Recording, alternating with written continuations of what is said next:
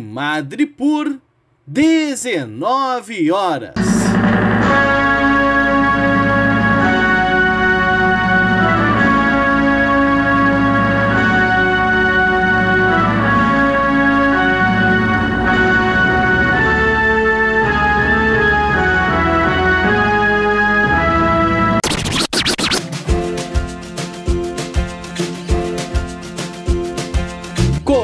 Começa agora a Voz das HQs. Seja bem-vindo, Ministro Alessandro.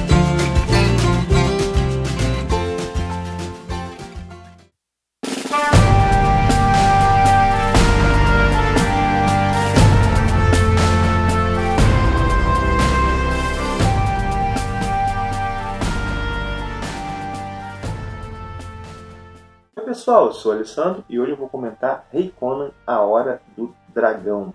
Esse encadenado aqui é o terceiro volume da série Rei Conan lançada aqui no Brasil pela Mitos Editora. Antes nós tivemos Rei Conan, Cidadela Escarlate e Rei Conan, Fênix da Espada e Deus da Meia-Noite. São duas histórias do mesmo encadernado.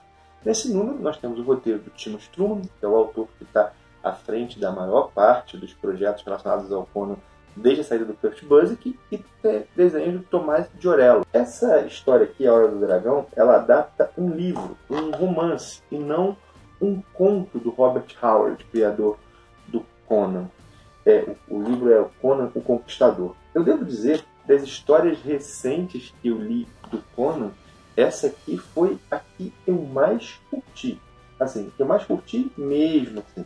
Embora eu tenha gostado de várias outras, essa daqui, ela é mais elaborada, ao meu ver. É mais elaborada que a média. Claro, né? um romance vai ser mais elaborado que um conto. Então, um quadrinho adaptando um romance vai ter mais, mais situações a serem desenvolvidas. Os personagens vão ter mais tempo para serem trabalhados.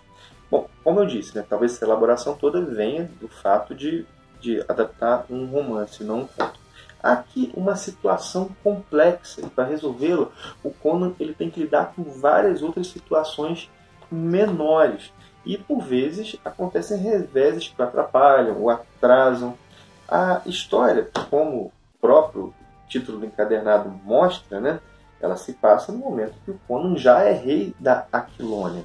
E nela um antigo feiticeiro é despertado por adversários do Cimério pessoas que querem ele longe do trono, querem usurpar o trono dele. E eu já posso dizer, creio que isso não é spoiler, no começo da trama, elas são muito bem sucedidas no seu intento. O Conan ele perde o seu reino, ele sofre uma grande derrota, grande parte do seu exército é soterrada e ele é dado como morto, sendo que na verdade ele foi capturado pelo feiticeiro que foi ressuscitado, né? Bom, essa é a situação. Ele deverá se libertar, arrumar um modo de derrotar o feiticeiro e recuperar o seu trono. Essa situação que o Cimério vai ter que lidar. Bom, esse caminho, no entanto, ele não vai ser linear. As coisas não vão ser tão fáceis e pelo menos uma vitória escapa, uma vitória importante, escapa das mãos do bárbaro no último momento. É nessa história também que é mostrado o momento que o Conan conhece aquela que vai ser a sua futura esposa, a Zenobia. A sequência, inclusive, foi expandida no quadrinho. A Zenobia ganha mais destaque aqui do que tem no conto original. Além disso, Conan faz alguns aliados, inclusive um culto relativamente secreto que é perseguido pelos sacerdotes de Mitra, que é a principal divindade da Aquilônia. Os motivos do apoio desse culto ao Conan são interessantes. O Conan se opôs à perseguição e à expulsão dos seguidores desse culto, ou seja, o Cimério é defensor da liberdade religiosa.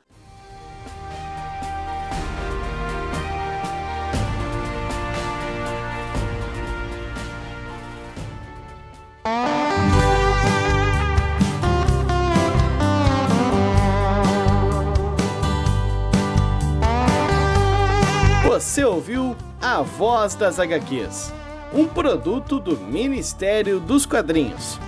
Quer saber mais sobre esse e muitos outros assuntos? Então acessa lá no YouTube o canal do Ministério. tem conteúdo novo te esperando todos os dias. Encerra-se aqui o pronunciamento de hoje. Até mais!